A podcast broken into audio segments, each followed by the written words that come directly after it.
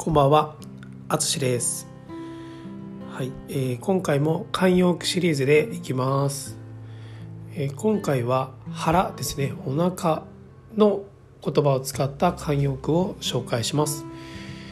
えー一つ目が腹黒いですね、えー腹黒いと言います。えーこれは、えー意味は悪いことを考える、えーことですね、はい、悪いことを考える性質があることを言います、えー例えばあの人は愛想がいいように見えるけど腹黒いなどと使います、うん、あのいい人そうに見えるんだけど本当は何考えてるかわからないとかちょっと悪いこと考えてそうだなみたいな時に腹黒いと使います。はい。2つ目が、えー腹が座るですね。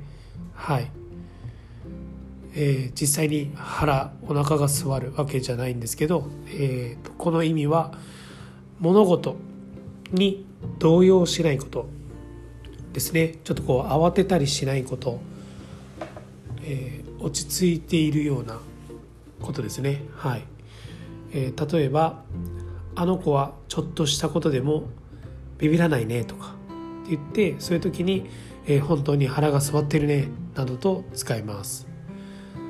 はい。そうですね。本当に落ち着いて安定感のある人を見た時に使うことが多いですかね。はい。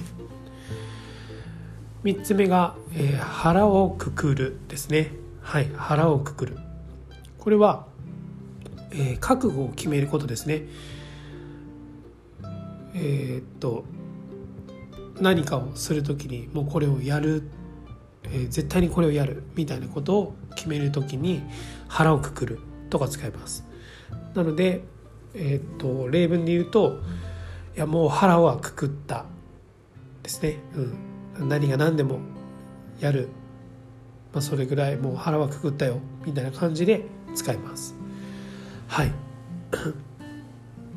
えっとこれこの3つはあの結構日常会話でも聞くことが多いですかね。人のちょっとこう性格を言う時に「いやちょっとあの人腹黒いよね」とか言ったりする時もありますし「え腹が座る」とかはもうあの誰かを見てあの性格とか感じた時にあの人すごい落ち着いてる安定感あるなみたいな時に腹が座ってるなみたいなことを言ったりもするので、はい、これは結構日常でも使えると思います。えーと腹は性格とか意思を表すことが多いですね気持ちを表すことが多いです。はい、えー今回も最後まで聞いていただきありがとうございます。ではまた。